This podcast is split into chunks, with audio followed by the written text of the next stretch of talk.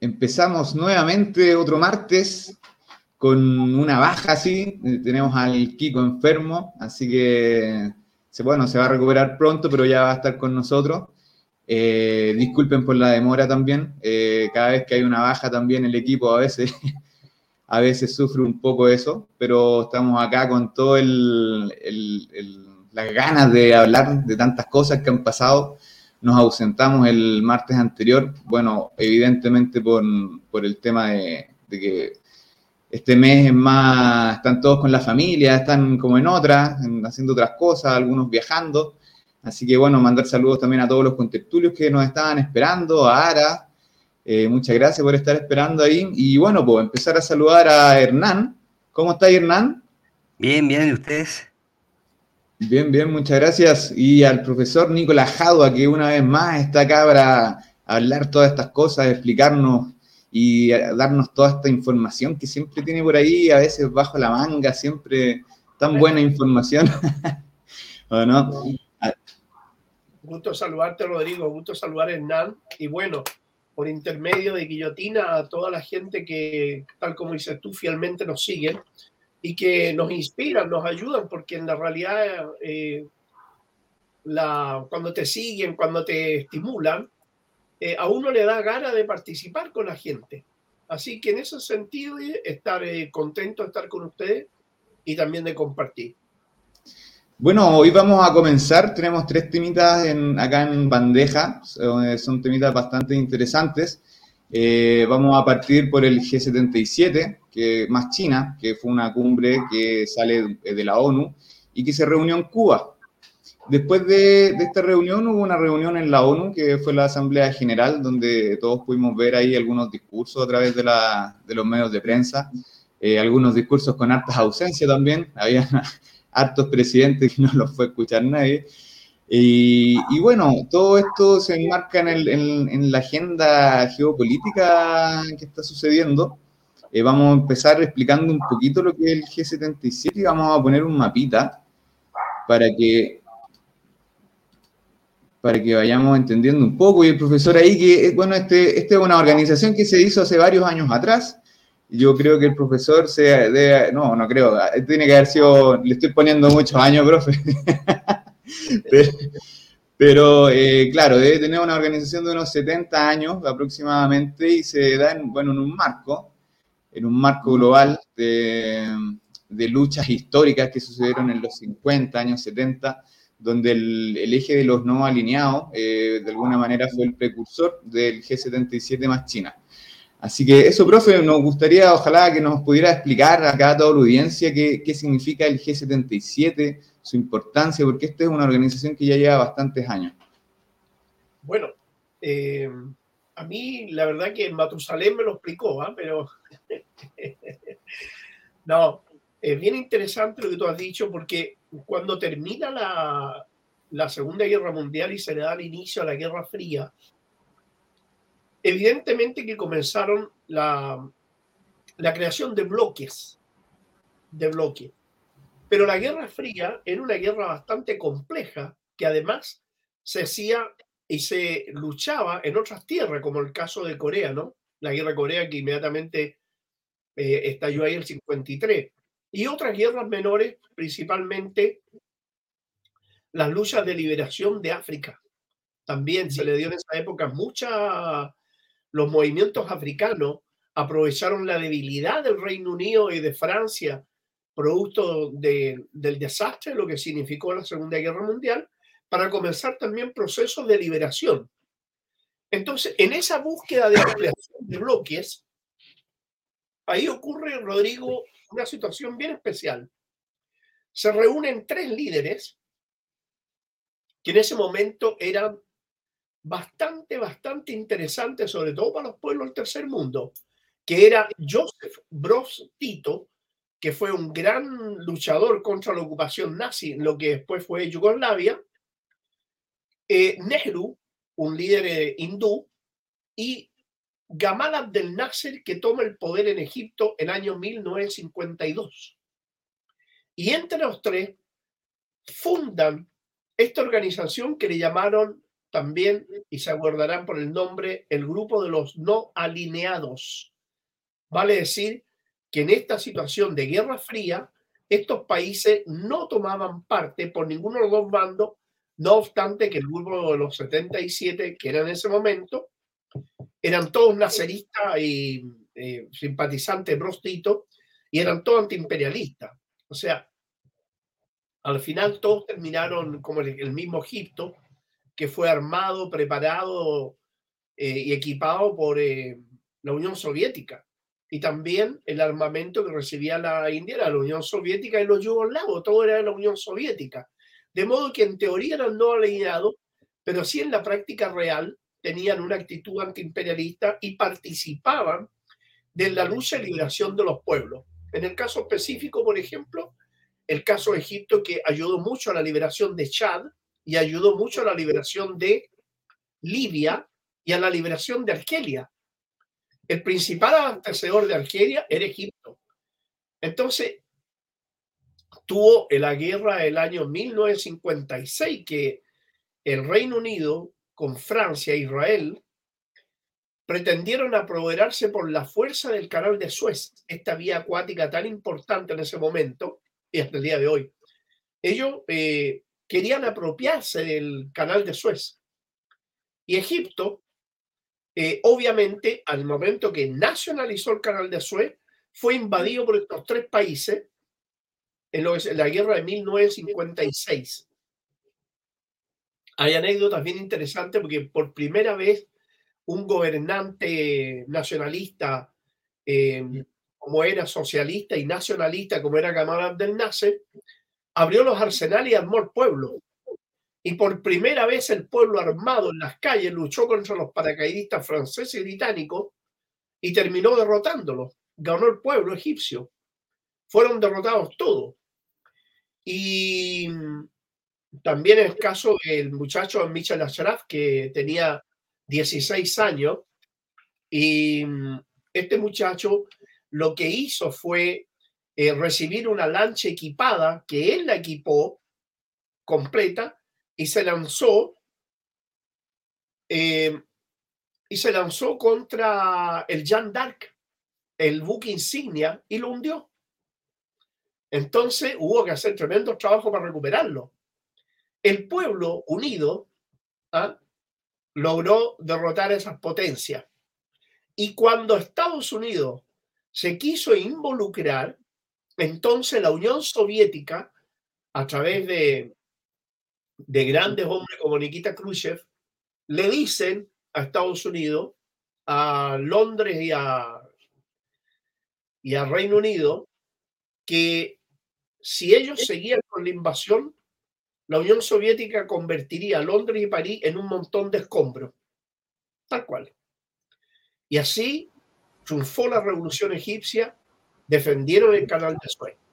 Pero también robusteció lo que se llamó, y aquí es lo importante de esto, los no alineados ganaron mucho. Incluso yo les recomiendo leer un libro muy bueno de Vivian Trías, una escritora marxista muy buena que escribe un, un libro que se llama Nacerismo y la Revolución del Tercer Mundo. En, eh, fíjate que en, América Latina, incluso Chile, estaba la oficialidad de los ejércitos que se, se denominaban a sí mismos naceristas.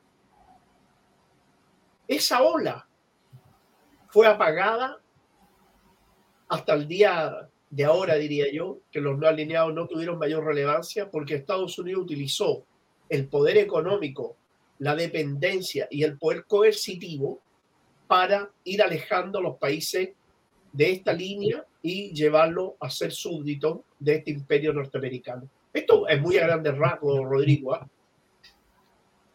Desde luego, profe, pero también habla mucho de, los procesos, cómo ir entendiendo lo que está pasando ahora. ¿no? Egipto siempre ha estado como en, la lupa de, los imperios por como dice usted, está el canal de Suez y es un, en un sentido comercial es, sumamente importante. Y también ir eh, como aplastando un poco esos, esos nacionalismos que de alguna manera han posibilitado también las independencias, las vastas independencias que están sucediendo en esos territorios, ¿no? Bueno, así es, así es. Eh, y todo África empezó, como te digo, a intensificar el proceso de liberación. Sí, profesor, y en, toda esta historia, bueno, eh, en general nunca se habla mucho del G77 más China, como que cuando se juntan eh, siempre se ve opacado en los medios de comunicación y, en, tanto de que es harta población mundial. al menos en el mapa, el único país que es como de los grandotes y que no está es Rusia, pero está China, está la India, está, está prácticamente todos los BRICS, menos, menos Rusia. Y además también se le suman todos los países de, Latinoamérica, incluso hace poco ya, eh, después de, que se juntaron en Cuba, eh, México reingresó. Eh, y bueno, también que se hayan juntado en Cuba tiene algunos ribetes políticos bien importantes. Hoy en día Cuba es un, es un país que está asediado económicamente lleva bastantes años y, y, aún así sigue resistiendo. Y bueno, en este evento se reunieron varios presidentes, incluso también, bueno, mencionar que, que Palestina es un, un, miembro más de, de, esta, de esta, organización, eh, así que se le, es muy importante el, el, la posición que toma la organización respecto a Palestina, que es un tema tan, tan candente. Entonces, eh, vamos un poquito con lo que pasó en Cuba, profe para que nos vayamos actualizando, porque ya nacer ya no, ya no está, tantos héroes que, han, ido cayendo, claro, pero también están, está, está lo de hoy, ¿no? Bueno, es muy importante y es muy simbólico que Cuba sea la sede. Porque justo en un momento en que la Asamblea ha planteado reiteradamente el, el término del bloqueo a Cuba, un bloqueo inmoral, indecente, criminal, que le hace el imperio al pueblo cubano. Entonces, en eso no hay errores aquí. Fue y se decide Cuba porque a Cuba se le está dando un respaldo muy grande, igual que a Venezuela. Venezuela lleva dos años siendo el país con mayor desarrollo económico en América Latina. Ojo con eso. Entonces,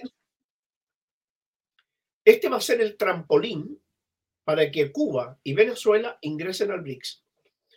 En este momento están recibiendo ese respaldo. Ahora, también es importante porque le ayuda a Cuba a romper el bloqueo. Porque el bloqueo, ¿qué es? ¿Y cómo funciona este bloqueo? Por ejemplo, todo el sistema bancario internacional Cuba no puede pertenecer. No puede transferir ni puede recibir dinero. ¿ah? Por otra parte, cualquier barco de cualquier país que atraque en un puerto cubano que ha impedido de atracar en los puertos norteamericanos y en los puertos, en muchos puertos europeos. Por lo tanto, tampoco recibe abastecimiento marítimo, es muy poco, salvo el apoyo de China, Rusia y de Irán. Eh, no se le vende bajo ningún punto de vista ningún repuesto de nada, no se le vende nada. Ahora en, Cuba está siendo reemplazado todo por la tecnología china. Están recibiendo mucho de China todo. Pero por eso que digo que esto no es nada al azar. Esto es un respaldo al pueblo cubano que se le está dando en un momento en que China, Rusia, Irán eh, y los, los países del BRICS y de la Organización de Cooperación de Shanghái todos los días le ponen un clavo al ataúd del imperialismo y el imperialismo ya, y ya está metido adentro el imperio, ahí está metido en el ataúd. Ah, con las manos trata de parar la, la tapa, pero lo están tapando. El imperio le queda poco como fuerza, le queda poco como poder. Si ustedes se dan cuenta, este año por primera vez se discutió en el Parlamento norteamericano elevar el nivel de el techo de deuda, porque estuvo a punto de declararse en default. Eso significa que va a tener que empezar a reducir gastos, porque de otra manera no se puede sostener. No puede estar echando más guerra, porque claro. tampoco las va a poder solventar.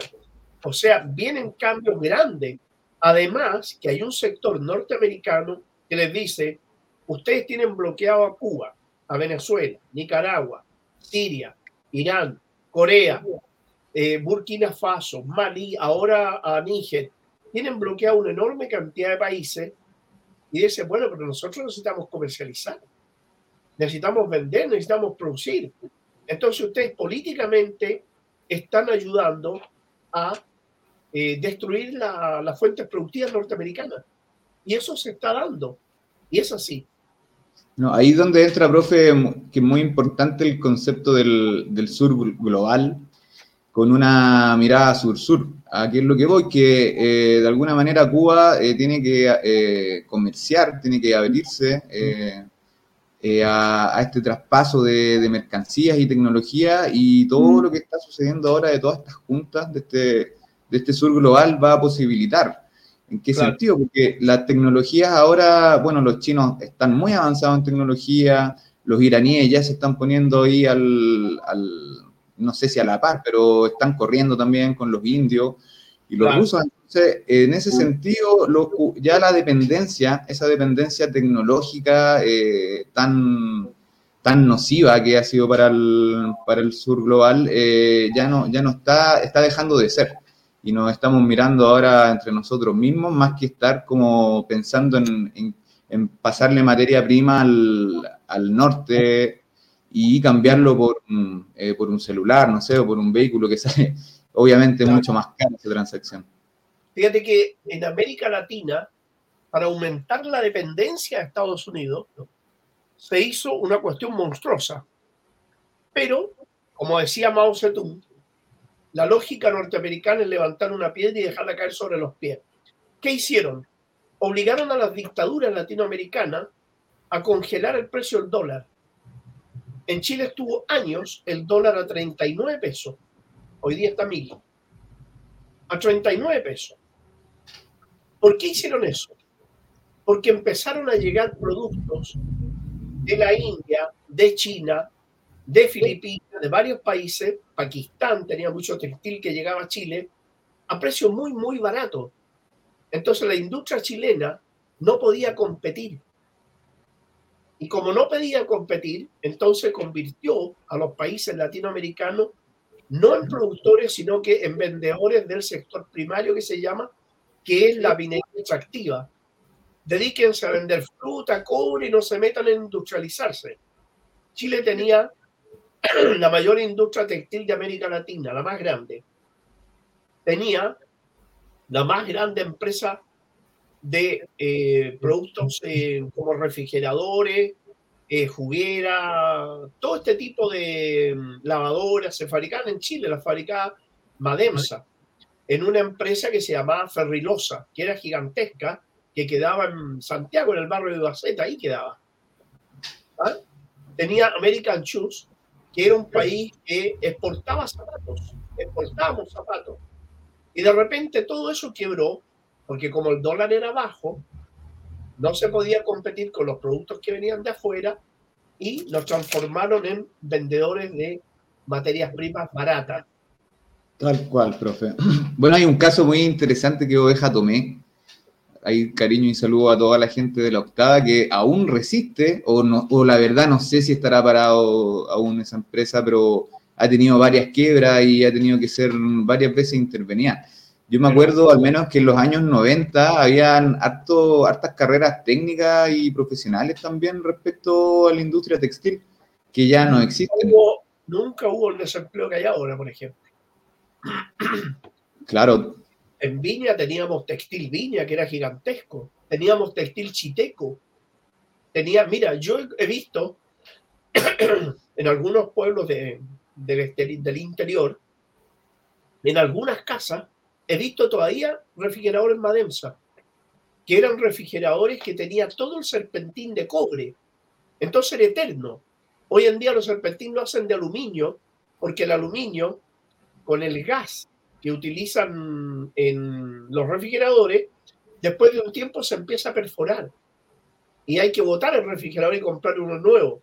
Entonces nos metieron también otro concepto que se llama dentro del mercado la obsolescencia programada. Las ¿Qué, ¿qué, nefasto, qué nefasto concepto, profesor. Claro, y nos Hicieron esclavos, pues.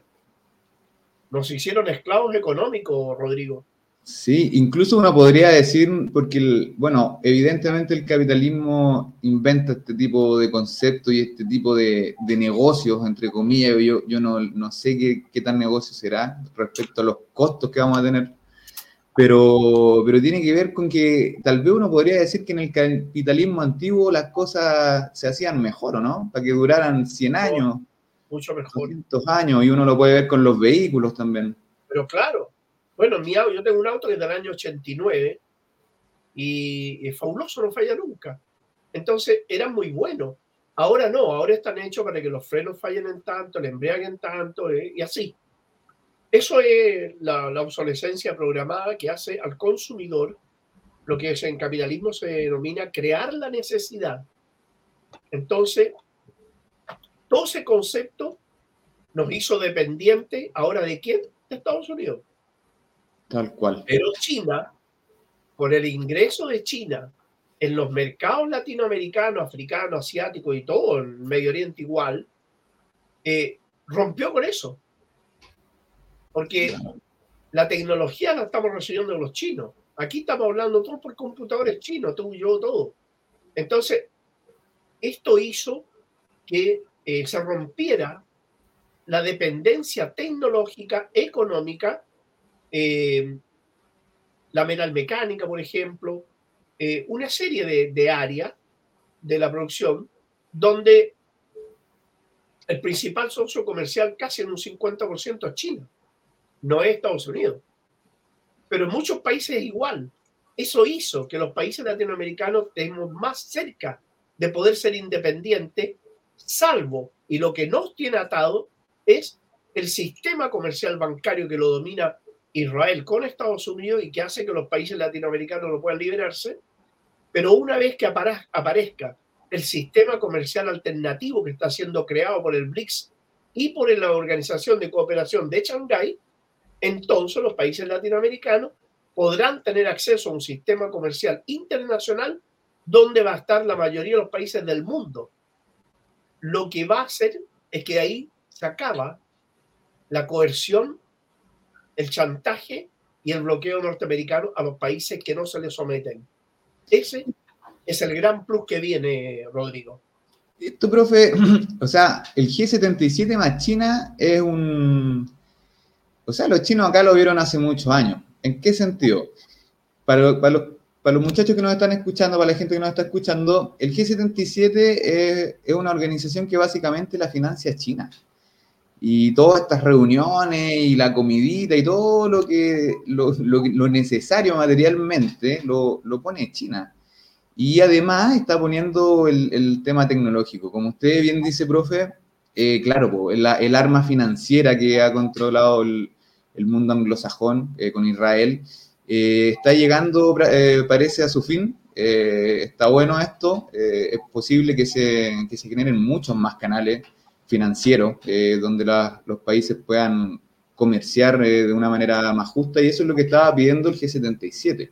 Hay un gran grupo de, países que siempre han estado hablando en, contra del tema financiero, incluso entre ellos Argentina, Irán, que son países que, eh, por lo que sabemos, siempre han tenido estos malos negocios con, con sus amigos de, de la anglósfera. Entonces, hay, harta, hay hartas cosas que se pueden sacar de, de lo que salió del, del documento final eh, que tiene el G77, eh, que eh, no sé si usted, profe, lo, lo pudo leer o, investigó algo. No lo pude leer el final, pero tengo claro para dónde va, digamos. Sí, es bien, es bien interesante porque habla de lo mismo que, que estamos hablando, que es el traspaso de, de, las tecnologías, que los pueblos del sur ya, ya se habían dado cuenta que que ya no era necesario, que se necesitaba de manera urgente cambiar el sistema financiero, porque eso no estaba permitiendo que, que los países en, en, vía de desarrollo y también los países que, que están más empobrecidos no, no, no, puedan ir mejorando cualitativa ni cuantitativamente. Profe, en esta, en esta convención, bueno, fueron todos los países, eh, después se fueron a la ONU, Ahí creo que una semana después eh, fue la, la, agenda de la ONU. Y lo interesante de la reunión del G77 es que eh, donde se hace la reunión, que fue Cuba, eh, Cuba fue como representante de, de, este grupo ante la ONU, así que invito bueno, a, todos, a todos los que les interesan estos temas a escuchar el discurso, porque él fue como, aparte de como presidente de Cuba, fue como vocero de todo el sur global. Así que es, es bastante importante el tono también como le habla a, a los países del primer mundo. Ahora, profe, en este, en este G77 se habló de Palestina. Y, de sus, de su, hay algunos países que están reconociendo algunos límites, eh, se hablaron de, de años, eh, de, algunos hechos históricos. Eh, ¿Qué está pasando, profe, con eso? Ahí hay un, tema que es bien importante y no, nos gustaría que nos explicara. sí, es muy interesante lo que está pasando, pero no es positivo. Digo esto porque Ahí hay un mapa muy bueno que me gustaría que lo conservaras eh, ah, para poder explicar. Si usted, el más importante de todos los mapas es aquel que dice 1967, arriba, el tercero de izquierda a derecha. Resulta que si ustedes ven la evolución de la ocupación, lo que le va quedando a Palestina es muy poco. Lo que le queda a Palestina son las tierras más malas, las menos productivas, donde no tienen acuíferos, no tienen agua y donde no tienen posibilidad de producir ni electricidad ni una serie de cosas.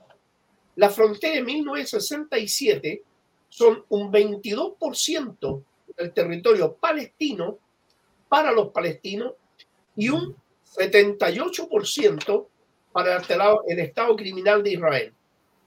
¿Qué significa, Rodrigo?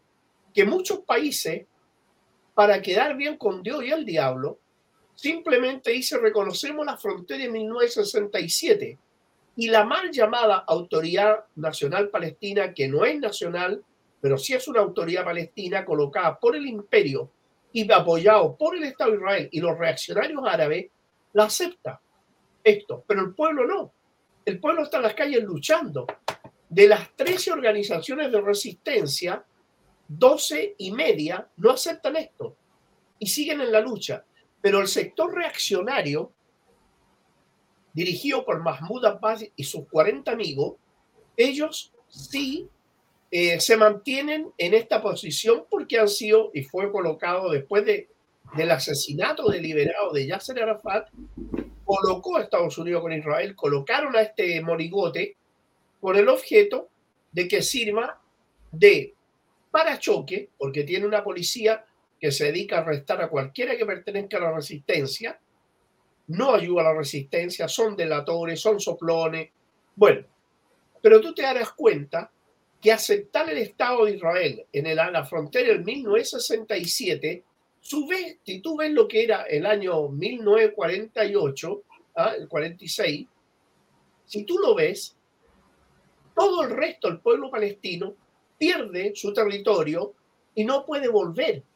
Entonces, 8 millones de palestinos no podrán volver a sus tierras. Pero eso significa también la división del pueblo palestino, entre los que por decreto se les designa como no palestinos y tendrán que asimilarse a otros países, y aquellos que reciben la migaja de 1967. Rodrigo, esta es una trampa, el pueblo palestino no la acepta y por eso las organizaciones de resistencia están luchando. Profesor, eh, ¿de qué manera, o sea, yo veo que hay como un poco una vuelta de espalda respecto al, tema palestino al, reconocer esto, esta frontera y son, no son pocos los, jefes de Estado que hicieron eso, transversal además, eh, Díaz Canel incluso. Entonces, en, términos eh, más grandes geopolíticos, de alguna manera están como dejando un poco Palestina, pero ¿hay alguna ganada en otro lugar? ¿Hay un cambiaron el tema palestino por otro? No. No, mira, Díaz Canel, representando a Cuba, que a mí me, me molesta la posición de Cuba frente al, al tema palestino, no así la de Venezuela, que la Venezuela reconoce la liberación total del territorio palestino. Lo que ocurre que son países que son miembros de las Naciones Unidas. Por lo tanto, si muchos se manifiestan por la liberación total del territorio, entonces caen en un reglamento de la Nación Unida que dice el respeto a la soberanía de los países miembros y la frontera de los países miembros. Entonces, desde el punto de vista de pertenecer a la Nación Unida, no pueden decir otra cosa más que lo que reconoció la Nación Unida como fronteras palestinas, que son las de 1967, que es una aberración. Esa es la explicación. Pero eh, me molesta a mí la falta de valentía de, en este aspecto. Si bien es cierto, los camaradas cubanos han sido muy solidarios con los palestinos, no es menos cierto que aquí les ha faltado un poquito de cojones eh, en defender realmente la posición como corresponde. Ahora, para nadie es un secreto que la resistencia palestina no reconoce ninguna declaración de la Nación Unida, porque además la Nación Unida, en forma ilegítima, ilegal e inmoral, decidió dividir Palestina por decreto y darle la mitad a los sionistas y la otra mitad a los palestinos, que los palestinos fueron expulsados y mira lo que le queda ahora. Entonces, eso, Rodrigo, eh, pueden decir lo que quieran, el imperialismo puede decir lo que quiera, los reaccionarios árabes también, y los otros pueden decir lo que quieran, pero la resistencia palestina que se integró al frente de resistencia en Medio Oriente con los países bloqueados de Medio Oriente, que son Hezbollah, Siria, Irán y Yemen, e Irak, formaron este frente de la resistencia que combate al imperialismo, que combate al sionismo, y los resultados de la lucha armada dirán en definitiva la respuesta al final. Pero hoy en día hay muchos movimientos tratando de salvar al Estado criminal infanticida, porque ya a Estados Unidos le está costando seguir manteniendo ese Estado, ese Estado limosnero que tiene ahí, que no produce nada, nada. Si ese, Estado produce armas y, y, por transferencias tecnológicas que le ha dado Estados Unidos. Pero es un país desde todo punto de vista inviable. Entonces, Eh, hay que ver qué va a pasar con la historia. Yo tengo fe en la resistencia. La resistencia crece, cada día crece más. Y no tengo ninguna duda, ninguna, que el Estado sionista tiene los días contados. Cada día es uno menos. Y mm, Palestina va a ser libre. Ahora, Abbas no, es primera vez que un traidor o un colaboracionista con la ocupación se da en un país del mundo. Tuvimos a Petain en Francia, que colaboró con los nazis, tenemos eh, muchos ejemplos de la historia que eh, lo, que pasa con, el reaccionario es que cuando se avisora la posibilidad de la libertad, entonces ellos quieren convertirse en el, el, grupo que reemplace el poder del ocupante. Seguir ellos con el poder, pero en el caso del pueblo palestino, la, el Frente de la Resistencia tiene algo muy claro ellos qué dicen en su punto, el punto uno del acuerdo del Frente de Resistencia, dice, luchamos por una Palestina socialista, laica y democrática, en un país donde no existan explotados ni explotadores, oprimidos y opresores, ocupantes y ocupados. Esa es la Palestina que queremos. Qué, qué bonito qué bonito lo que, lo que aspiran, profe. Eh, yo creo que muchos de los pueblos que están en procesos de liberación eh, apuntan a lo mismo. Eh, me da la impresión que a raíz de esto se van a tensar un poco las relaciones ahí en el, en el Medio Oriente. Arabia Saudita tiene bastante cercanía con el gobierno de, no sé si llamarle gobierno, profe, usted corríjame nomás si, si estoy metiendo las patas, pero de Mahmoud Abbas y al parecer viene como un proceso de, eh, de tener relaciones con Israel más normales, eh, enviar em, embajadas. Entonces hay todo un movimiento ahí que se está dando que posiblemente van a tensar bastante. Ya están, tensadas, las relaciones. Es vergonzoso, es inmoral e indignante la posición de Mahmoud Abbas en Palestina, de ese gobierno de facto, de facto, porque hace 10 años atrás debe haber hecho elecciones y no la ha hecho, porque sabe que no va a sacar más del 5% de los votos. Entonces, ese gobierno de facto, ¿qué es lo que hace esto, como dice Daniela, ¿no? esta gente inescrupulosa? ¿Sabes tú cuál fue la condición que pidió Abbas? Está en Hispan TV, que a propósito a las nueve y media tengo que estar ahí en el, el por qué las noticias lo pueden ver. En www.hispantv.com. www.hispantv se escribe con H, hispantv.com. ¿Ah? Eh, si quieres lo pones en pantalla para que los compañeros lo puedan ver. A las nueve y media voy a estar ahí. Eh, quiero decir, las peticiones de Abbas, ¿qué fueron? Que Arabia Saudita le entregue más ayuda económica, que Estados Unidos quite a la Organización de Liberación de Palestina de la lista de, de grupos terroristas. Y lo tercero, pide que Israel le permita gobernar con tranquilidad sin Jordania. Eso es como pedir permiso. Está pidiendo permiso para todo. Pedir permiso para todo. Un traidor que cree que el pueblo palestino tiene precio, porque él está reconociendo el derecho del Estado de Israel a cambio de más dinero. O sea, ha caído en la parte más baja de la especie humana. Como decía el Che Guevara. El Che Guevara decía, el traidor es el escalafón más bajo de la especie humana. Y este tipo ha caído en eso, en el escalafón más bajo de la especie humana. El pueblo palestino lo detesta. Lo podrían derrocar en cinco minutos, nada más. Pero no. resulta que no lo quieren derrocar así, si no se demoran más. La resistencia lo liquida rápidamente. El problema es que intervendría inmediatamente Estados Unidos, eh, el ejército israelí para defenderlo, y los reaccionarios árabes ya hablan de hacer un ejército multinacional árabe para llamar a la cordura, llamar a la cordura en Gaza y en los territorios Cisjordania. Entonces, ante eso es peligroso, porque si se derroca a ese traidor, inmediatamente van a intervenir una fuerza que la resistencia no está en capacidad de derrotarlo a todos.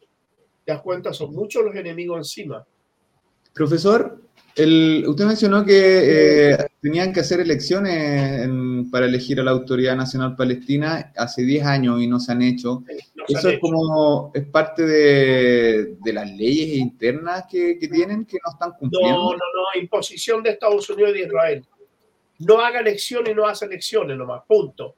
Y descabezando a los movimientos sindicales, porque los dirigentes sindicales los tienen todos en la cárcel, los dirigentes estudiantiles los echan de la universidad, algunos han ido a la cárcel, los periodistas están casi todos los que periodistas contra el gobierno están en la cárcel. Si la Autoridad Nacional Palestina es una dictadura impuesta por Estados Unidos por Israel ahí. Nos, nos queda súper claro, profe, lo, lo, que está pasando. Importante lo que pasó en el G77. Eh, es importante volver a hablar siempre, sobre todo con, el, con este mapita que deja bastante claro cómo fue eh, dividido y encerrado.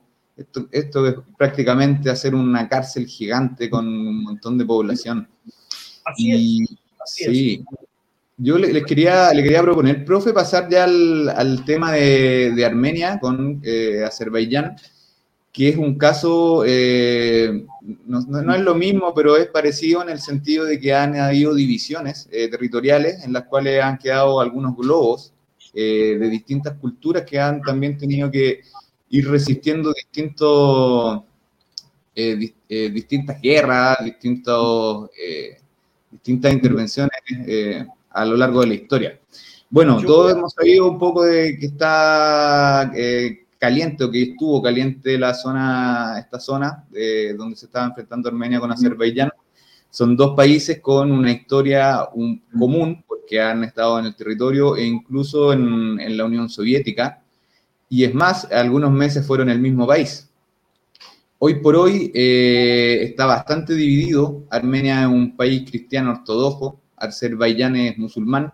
No, no, sé, profe, si es chiita o sunita Azerbaiyán. La mayoría es chiita. Perfecto. Bueno, al, acá en, al medio, donde está, eh, hay un territorio de hartos colores, el territorio rosado es, la, es lo que se autoproclama la República de Artsakh, que, claro, que eh, viviría mayoritariamente armenios. Es un sector que está rodeado por Azerbaiyán en este momento. Eh, tanto en, después de distintas guerras, Armenia tuvo que ceder territorio y además Azerbaiyán también ha ido ocupando. Abajo del, mapita hay un corredor que eh, parece que es lo que quiere mantener Azerbaiyán para estar cerca de Turquía. Acá está la escoba, eh, no sabe, yo la verdad no sé muy bien qué es lo que pasa acá, ¿por qué? Porque esto es como una frontera entre civilizaciones. Aquí es lo que voy. En la parte izquierda está Turquía, abajo está eh, Irán, que, representa todo lo que es Persia, y arriba eh, está Rusia. Entonces, este es un enclave bastante importante y pasan cosas por eso. Profesor, por favor. Ese tema es bien interesante, lo voy a tratar de resumir en poco para después meternos en lo que está pasando en Nigeria, en África. Eh, para no dejarlo para la próxima semana a Nígera. Pero bueno, aquí lo que está pasando es lo siguiente. La mayor potencia en Asia Occidental es Irán, donde Irán tiene una gran población de origen azerbaiyano o azerí. Hay un plan norteamericano, israelí y Turquía que es tratar de crear una guerra entre Azerbaiyán e Irán para que se levante la población iraní de origen azerbaiyano y derrotar al régimen, al gobierno y al pueblo iraní para crear junto a Turquía y Azerbaiyán un tremendo polo que frenaría la nueva ruta de la seda china y destruiría la Organización de Cooperación de Shanghái y de paso debilitaría mucho el BRICS. Entonces aquí Estados Unidos está tratando, a como de lugar, de crear una guerra entre Azerbaiyán e Irán. Para que esta guerra se pueda dar, Azerbaiyán revive el, eh, la controversia por un territorio que se llama Nagorno-Karabaj, que es el territorio fronterizo en disputa, donde eh, a lugar Azerbaiyán se lo quiere apropiar con el apoyo de los turcos, porque los turcos son tradicionales enemigos de los armenios. Turquía cometió un genocidio gigantesco con los armenios y eso el pueblo armenio, un día mataron a un millón de armenios. Los armenios nunca lo van a olvidar eso y están allí siempre esperando, digamos, eh, recuperar por un lado territorio y por otro lado eh, no le van a dar y no van a tener ninguna relación con, con Turquía, que no la tienen. Entonces, Israel con Estados Unidos están tratando de que Azerbaiyán entre en guerra y si tú observas el mapa, si se ocupara Armenia, que es lo que quieren los norteamericanos y los israelíes, que Azerbaiyán ocupa Armenia y desate una guerra con Irán, se bloquea a quién? A Rusia y la, nueva ruta de la seda de China. Y ahí Rusia quedaría con un enemigo muy grande en una frontera, con otro enemigo muy grande que es Ucrania, con Polonia que es enemigo, y aquí la explicación de la guerra que hubo entre Georgia y Rusia. Cuando Georgia quiso tomarse Osetia al sur, quiso agredir Abjasia, pero lo hizo ¿por qué razón? Porque quería bloquear la salida al Mar Negro de Rusia por ese sector, mientras Ucrania le quitaba la salida al Mar Negro por el puerto Sevastopol a Rusia.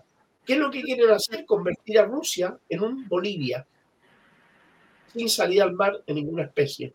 La única salida que tiene Rusia es a través del Mar Negro, que llegan al puerto de Tartus en Siria, en el Mediterráneo, y por eso que Rusia apoya a Siria en la guerra en contra del imperialismo norteamericano y el Estado criminal.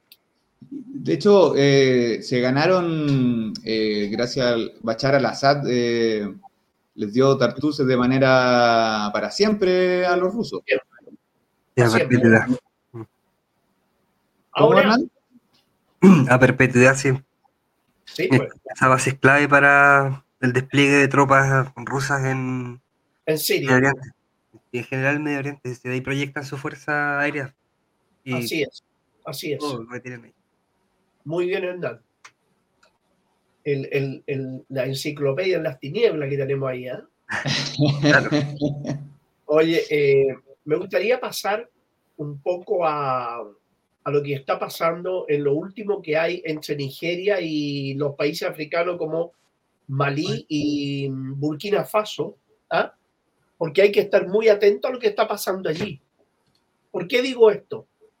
Porque Estados Unidos, Estados Unidos le cortó el oxígeno a Francia y le quitó la intención de invadir a estos países por la fuerza militar. Y ya Francia, no sé si ustedes sabían, decidió retirar sus fuerzas de Níger. Pero, curiosamente, en Burkina Faso y en Malí empezaron a llegar terroristas que los sacaron de Siria, muchos terroristas de Siria, muchos uigures, muchos tayicos y muchos turcómanos que pertenecen a Al Qaeda y al famoso Estado Islámico y lo están llevando a reactivar la guerra en contra de Burkina Faso y de Malí. Entonces, aquí hay una lucha muy importante que es una contradicción intercapitalista, porque en esta trampa que para, eh, Francia cayó, ¿ah? de, de, considerar ilegítimo el gobierno de Níger y Estados Unidos se mantiene, es para que saquen a Francia de ahí y después entren ellos, porque no nos olvidemos que Estados Unidos no va a renunciar a apoderarse del, del uranio de esos países, el oro, el uranio, y en Malí el, el oro, uranio y gas que tiene Malí, que es mucho. Entonces, Francia quería que las tropas de la, del asediado invadieran Nigeria, pero fíjate que la administración de, de Estados Unidos se comprometió a, a, no apoyar esa invasión. A cambio, a cambio de que Níger no recurra a la ayuda de Rusia ni de China. Pero al mismo tiempo, Estados Unidos le exige a Nigeria que permita a Washington dos bases militares en territorio nigeriano. Sí, dime, dime, por favor. Sí, eh, hay, bueno, estos movimientos son bien, son bien extraños. Eh, como dice usted, profe, eh, acá está saliendo fricción entre Estados Unidos y Francia, que son aliados, pero siempre han tenido así como algo a, a regañadientes, no sé si por una cuestión cultural. Pero mi pregunta va enfocada, profe, a, lo, a estos gobiernos rebeldes eh, que, están, que están sucediendo, están tomando control estatal, pero también se ha visto harto, harto movimiento diplomático entre estos gobiernos y Estados Unidos y Rusia. Entonces, eh, ¿cuán, cuán, cuánta fidelidad va a haber ahí en ese grupo de descolonización? Ninguno, eh, ninguno se va a entregar a Estados Unidos, ninguno. Lo que están haciendo ellos es simplemente permitir que Estados Unidos ayude a controlar a Francia. Pero ya están recibiendo armamento ruso, están recibiendo armamento chino y formaron un ejército conjunto los tres países. Lo firmaron hace tres o cuatro días atrás. Claro, y se creó, y se creó el, el, eh, el grupo de países defensores del Sahel. El Sahel es el desierto, entonces esa zona del Sahel se llama eh, lo que es Libia, lo que es Nigeria, Malí, Guinea, eh, Burkina Faso y eh, grandes extensiones de Mauritania, de Argelia y del Polisario. Es decir, Estados Unidos quiere echarle el guante a eso como de lugar. Pero dice, sacamos a los franceses, ¿ah? pero después entro yo. ¿Pero cómo entro yo? Con el terrorismo islámico que inventaron ellos, ¿verdad? De Al Qaeda y todos estos grupos que son armados por Israel y por Estados Unidos. Y con eso terminarían por controlar a esos países.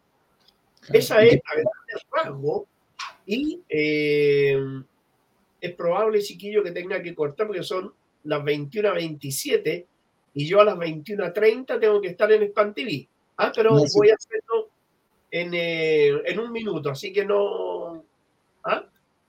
Perfecto, profe, no se preocupe. Sí, no, pero eh, vuelvo a repetir, si alguien quiere verlo, lo puede ver en, en hispantv.com. Arriba dice TV, televisión en vivo o en directo. ¿Ah? Sí, completamente recomendado el canal. Eh, es interesante ver desde otro, otro lente óptico las noticias del acontecer mundial ahí. Hay una hay una, eh, bueno, Hispan TV, Almanar y Almayadín son agencias informativas muy buenas que en Latinoamérica debieran empezar a verlas. Son muy, muy buenas agencias. Así que les le, recomiendo que, que las vean, que las vean esas agencias, que no se queden ahí. porque las agencias norteamericanas o europeas em, son, te digo, eh, de 10 cosas que dicen, 12 son mentiras, ¿no? Y eso es la realidad. Sí, lo divertido es que se ponen todos de acuerdo, además, ahí no hay, no hay mucho trabajo periodístico, es más, es más político esa información. Mira, en, me van a contactar, me mandan aquí un WhatsApp, me van a contactar en, en 25, en seis minutos más. Así que en dos minutos podemos seguir conversando. ¿ah? Perdón que, esté así, pero me acaban de mandar ahí el... Bueno, esto, em, lo que está ocurriendo en África es muy bueno. Yo te digo, una vez que salga Francia de Nigeria, vamos a tener un efecto dominó en la liberación de la mayoría de los países de esos gobiernos títeres y traidores que sometieron a sus, a sus pueblos al hambre. Ya lo dijimos en un programa anterior, ¿te acuerdas, Rodrigo Hernán? Cuando dijimos de que cómo era posible que Nigeria vendiera su uranio en 0,8 dólares el kilo cuando Canadá lo vende en 200 dólares. Ahora Nigeria igualó el precio. Nigeria igualó el precio, 200 dólares. Y eso para las arcas fiscales va a ser sumamente importante. Gigantesco, gigantesco. Entonces, no, eh, hay, hay, em, hay, Rodrigo, una, una suerte de, de despertar africano, pero lo más interesante es que son los ejércitos los que se están rebelando contra los gobiernos traidores. Y, y, tú has visto los discursos de los generales de Níger, de Malí de Burkina Faso son absolutamente revolucionarios.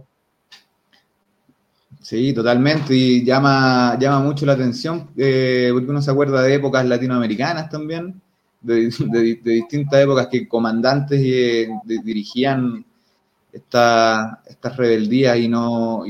hay un tema de cuestionamiento a la, democracia también, a estas formas democráticas liberales que, engendran de alguna manera el, no poder de la población, el no poder controlar. Perú, Rodrigo, ha sido ejemplo de, y Bolivia durante mucho tiempo, ejemplos de golpe de Estado.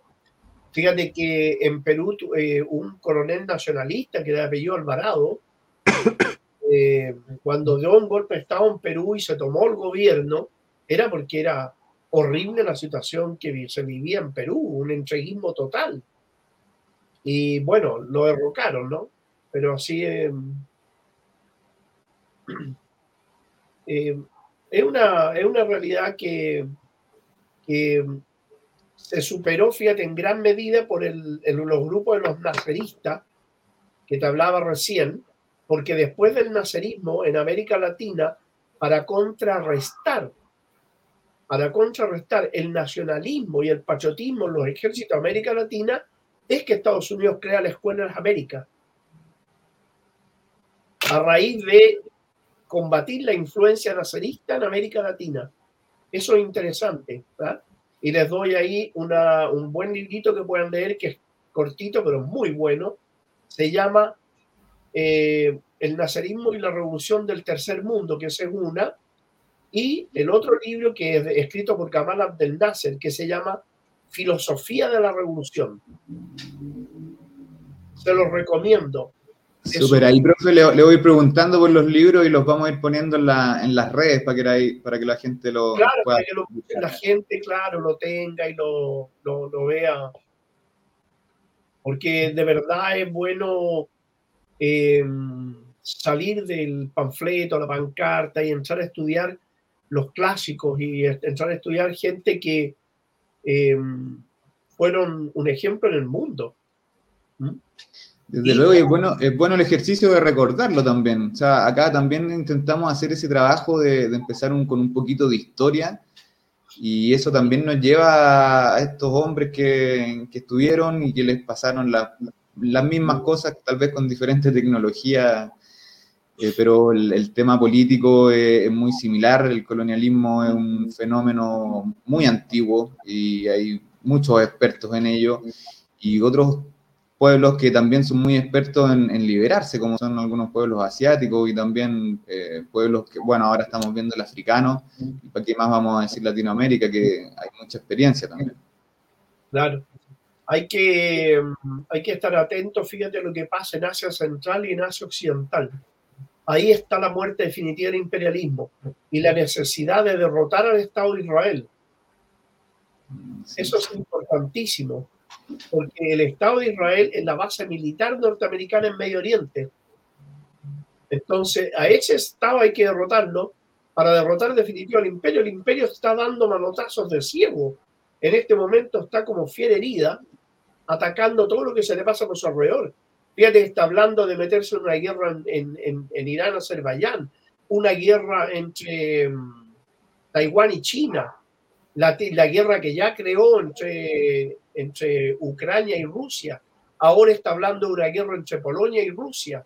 O sea, eh, es impresionante porque en el fondo es la especie humana la que está en peligro. ¿ah? Y esa es una de las mayores situaciones y las más complejas. Estos son los, manotazos de ahogado que, que, que, estamos sintiendo. Esperemos que no sean tan terribles porque al parecer va a seguir esta decadencia norteamericana la divisa norteamericana está bajando, están intentando seguir guerreando eh, en, planos que, puede, que pueden hacerlo por, a través de la política. Y estamos hablando de que Estados Unidos no tiene plata ni para el gobierno para que opere. Entonces, estar hablando de seguir enviando 10 mil millones acá, 10 mil millones al otro lado con transferencia de armamento, finalmente lo que están haciendo es seguir empobreciendo a la gente allá nomás. Lo que pasa también, que lo hablamos en una oportunidad anterior nosotros, que lo podríamos repasar porque en un próximo programa, eh, el tema de los dólares peregrinos, para que la gente se dé cuenta por qué en la medida que se empieza a comerciar en sus propias monedas, Estados Unidos está casi quebrado. ¿Ah? Eh, también, eso es importante mm, hablarlo, eso, para que se comprenda el por qué se está inventando o sea, un comercio sin la moneda norteamericana de por medio, que eso es lo más eh, importante, ¿no? Claro, yo, yo sé muy poco de economía, profe, pero lo que veo con el uso del dólar es que cada vez que uno ocupa un dólar, como que, como que los gringos cortan una tajada de esa transacción. Es como cuando uno ocupa el, el Ellos emiten dólares como condenado, emiten y fabrican y fabrican dólares, pero son dólares que están actuando en el exterior, que no afectan la economía interna. Pero, Entonces, están, comprando bienes tangibles, materias primas, con un papel que no tiene respaldo. O sea, están estafando, están estafando a los países que comercian con ellos. Ahora, los países cuando empiezan a hablar de comercializar en sus propias monedas, entonces esos dólares ya no sirven. Y Estados Unidos no puede seguir comprando gratis comprando gratis. Ese es el concepto que se está ocupando aquí. Oye, ahora sí, chiquillos, me voy a despedir porque ya me mandaron el mensaje de que me van a llamar en, el instante. Así que los voy a dejar.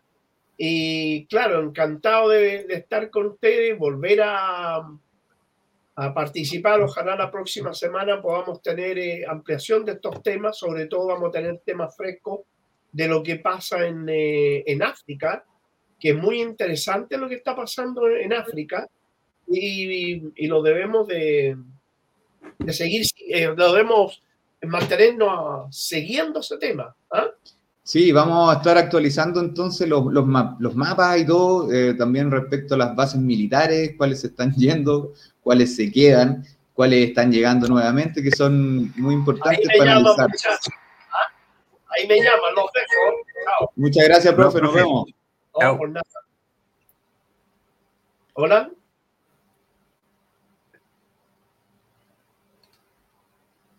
Ahí sí. Bueno, ahí tuvimos al profe que con mucha gratitud viene y con hartos conocimientos nos viene a enseñar todo lo que, todo no todo lo que estaba pasando, son muchas cosas.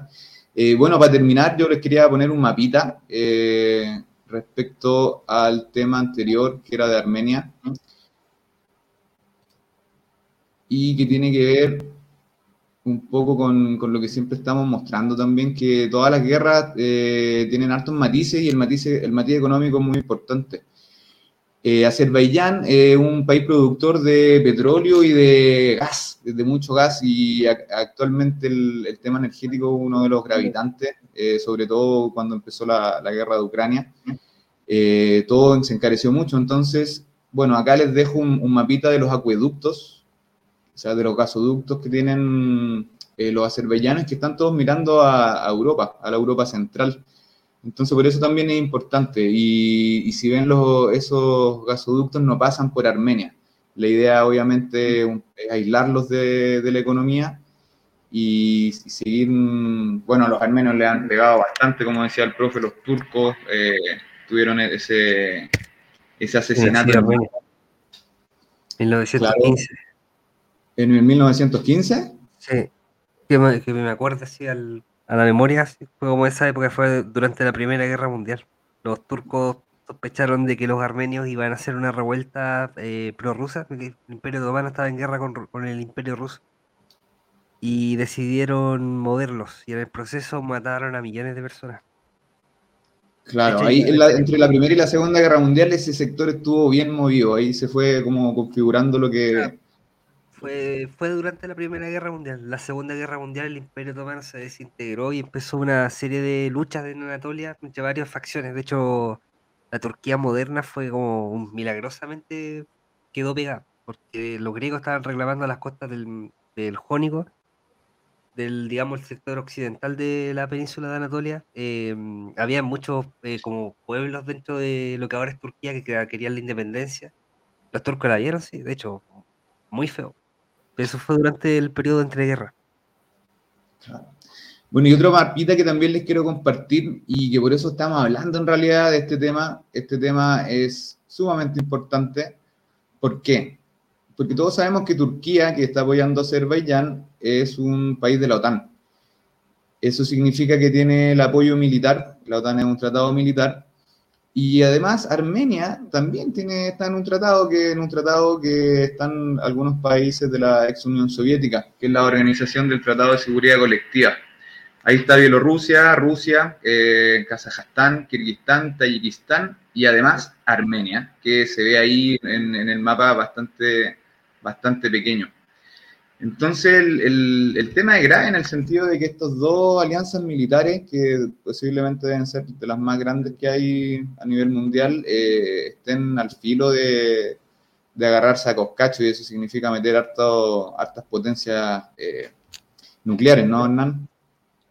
Claro, o sea, igual en una guerra nuclear lo sé difícil porque a, mm, a ningún, nadie le conviene, pero pasa algo con eso como no va a haber una destrucción masiva de la industria enemiga, eh, toda esa capacidad industrial va a estar operativa durante décadas. Por ende, la guerra puede durar 40, 50 años, como el Medio Oriente. De hecho, exactamente como ocurre en el Medio Oriente. Entran actores, salen actores, la guerra se enfría un poquito, vuelve a calentarse de nuevo por, otros 10 años y puedes, puedes, digamos, seguir ese ciclo décadas. Y por supuesto, estaré hablando de bajas de 50 a 60 mil personas muertas cada día. Calcula más o menos cuánta gente moriría en algo así. Millones. la Segunda Guerra Mundial sería un, una espargata al lado de Tal cual, de hecho esa es la, importancia y eso hay que sumarle ahora a la República de Irán, que también es una potencia militar y que está al, lado de la zona. ¿Cómo, verdad? Así que eso chicos, vamos a ir terminando ya. Eh, ya les mostramos todos los mapitas, espero que les haya gustado el programa. Muchas gracias a toda la, gente que, compartió ahí sus pensamientos, sus saberes, sus preguntas. Eh, saludo a Gabriel Pérez, a la Corporación Guaira, al amigo Oscar Waldo, a Valentina Sedano, a todos los que nos han estado escuchando, eh, a los que se interesan por estos temas. Nosotros estamos muy agradecidos que nos escuchen, son temas que nos gusta tratar. Y bueno, vayan dejándonos también sus impresiones, algunos temas que quieran ir tocando que lo, o que podemos ir ayudando a, dilucidar un montón de, situaciones. O sea, acá a mí me costó mucho entender el tema de Armenia y Azerbaiyán porque tanto Azerbaiyán, que estaba apoyado por la OTAN y por ha sido un tradicional aliado de Occidente, del Occidente blanco cristiano, siendo un país chiita y musulmán, eh, los armenios también están siendo apoyados por Occidente, que, que están los gringos metidos allá. De hecho, hace poquito hicieron eh, unos entrenamientos militares, ahí hay algún, mm. algún acercamiento entre militares. Entonces, ese tipo de, situaciones como que un poco eh, confunde realmente lo, lo, que está pasando, pero bueno. Así que vamos a seguir investigando y eso, pues, ¿qué te parece, Hernán? Sí, de hecho, o sea, mira, igual por lo de Armenia, eh, allí hay un gobierno pro, pro occidental desde hace bastante rato. Y de hecho, eh, a mí igual pasa que, que confunde mal las cosas. Eh, Azerbaiyán, el 60% de sus armas son rusas. El principal, eh, la principal potencia que arma Azerbaiyán o la ha armado es Rusia. Y genera mucha confusión, porque de hecho Rusia no quiere un conflicto en el Cáucaso de esa envergadura. Y algo que también pasa con Nagorno-Karabaj es que los armenios se la apropiaron, por decirlo así, apoyando a estos insurgentes en la década del 90 y los rusos siempre le han dicho que la, la, abandonen. Porque nadie reconoce ese territorio como parte de ellos, genera un conflicto permanente. Y bueno, finalmente los, los eh, azeríes se la anexaron. digamos, Armenia no tiene ninguna capacidad de poder eh, sostener una guerra contra Azerbaiyán en este momento. Perdió ese territorio finalmente. Y lo que está intentando hacer Estados Unidos ahí es, fortalecer el gobierno pro-occidental, eh, tratando de causar la odiosidad del, o las, emociones que tiene el pueblo armenio por haber sido derrotados ahora, a acusar a Rusia de que los abandonó. Pero son el mismo gobierno, que por cierto es un gobierno progre, para estándares de allá es progre, eh, un gobierno que ha rechazado toda asistencia militar rusa y de hecho ha, hecho de todo para poder provocar a los rusos. Y los rusos respondieron, digamos, que no, podían hacer mucho. De hecho, no podían enviar tropas, no podían enviar fuerza aérea porque el mismo gobierno no, los dejaba entrar. Y todo eso se presenta al, eh, al pueblo armenio como Rusia nos ha abandonado. Tal cual, y eso tiene, su, tiene sus consecuencias, ¿no? Claro, de hecho la idea la idea de Occidente, de Estados Unidos, es generar un, una muralla, como decía el profe, que impida la conexión entre Rusia e Irán. Y de hecho, colocar misiles, ojalá de, por supuesto, tomar todo lo que son los pozos petroleros de Bakú. Y por cierto, tiene harta historia eso. Eh, los pozos petroleros de Bakú en la década del 40 era como los pozos petroleros de Arabia Saudí ahora. Era como el centro petrolero del mundo. Eh, con esas, con esas palabras. Em, y, de hecho ese centro petrolero del mundo fue objeto de la ofensiva alemana del 42. O sea, lo que, lo que terminó en la batalla de Stalingrado, y el objetivo original era atacar ese lugar. Y hay un montón de cosas. De hecho, hay otra historia también súper interesante. Eh, antes de que iniciara la Segunda Guerra Mundial, en Bakú, había una fuerza aérea, o sea, había una despliegue de la Fuerza Aérea Soviética con más de mil aparatos en la zona. Y que de hecho fue la única que sobrevivió al ataque alemán del 41. Y ese despliegue se concentró en el 39 porque la Inglaterra y Francia empezaron a mover su fuerza aérea hacia Siria e Irak para poder lanzar un bombardeo estratégico sobre los pozos petroleros de Bakú. Y eso motivó que la Unión Soviética moviera sus fuerzas hacia allá. Y, ojo, porque en el 39 se iban a agarrar entre el Imperio Británico y francés contra la Unión Soviética. De hecho, había todo, había todo un tema con eso. Eh, eh, y todo un juego político también, que los alemanes estaban como entre eh, apoyar a los británicos o no, y finalmente las cosas se dieron como se dieron. Claro. Mira, buena, buena, las, buenas historias, como siempre, Hernán. Oye, vamos terminando. Eh, muchas gracias a todos nuevamente por, seguirnos, escucharnos. cariño a toda la gente que gusta de, de investigar. ¿Te gustaría dar algunas últimas palabras, Hernán? No, creo que hablaste por todos. De hecho, por Kiko también. Así que eso, perfecto. Pues nos vemos el otro martes entonces, ahí les vamos a estar comentando los, los temitas que vamos a ir tratando y todo. Así que muchas gracias a todos, a todos, a todos, eh, a Silvia Ochoa, a Ana Carolina, a Daniela, Valentina Sedano. Una, última cosita. Que les vaya bien. Rodrigo, una última cosita. Eso. Que puso Valentina Sedano. Igual no es ánimo de molestar, pero esto que dice que Gobles dijo miente, miente que algo queda, eso es mentira. Esa es la mayor prueba de que ese dicho se cumple siempre. Pero ese dicho es una, un, refrito de dichos que se arrastran del tiempo de Aristóteles. En el sentido de que la gente tiende a creer más las mentiras que la verdad. Y de hecho, que ese dicho lo haya dicho Gobles, eso es falso. eso demuestra la eficacia del, del dicho. Es como a veces lo, eso, esas frases de Coelho del Principito. Se puede, de hecho, ejemplo, Sí, pero bueno, ahí todos los días se aprende algo nuevo, ¿no? sí, esa es la idea, aprender cosas nuevas. Ya, eso. Eso. Un abrazo. Un abrazo a todos, que les vaya muy bien. Muchas gracias a todos.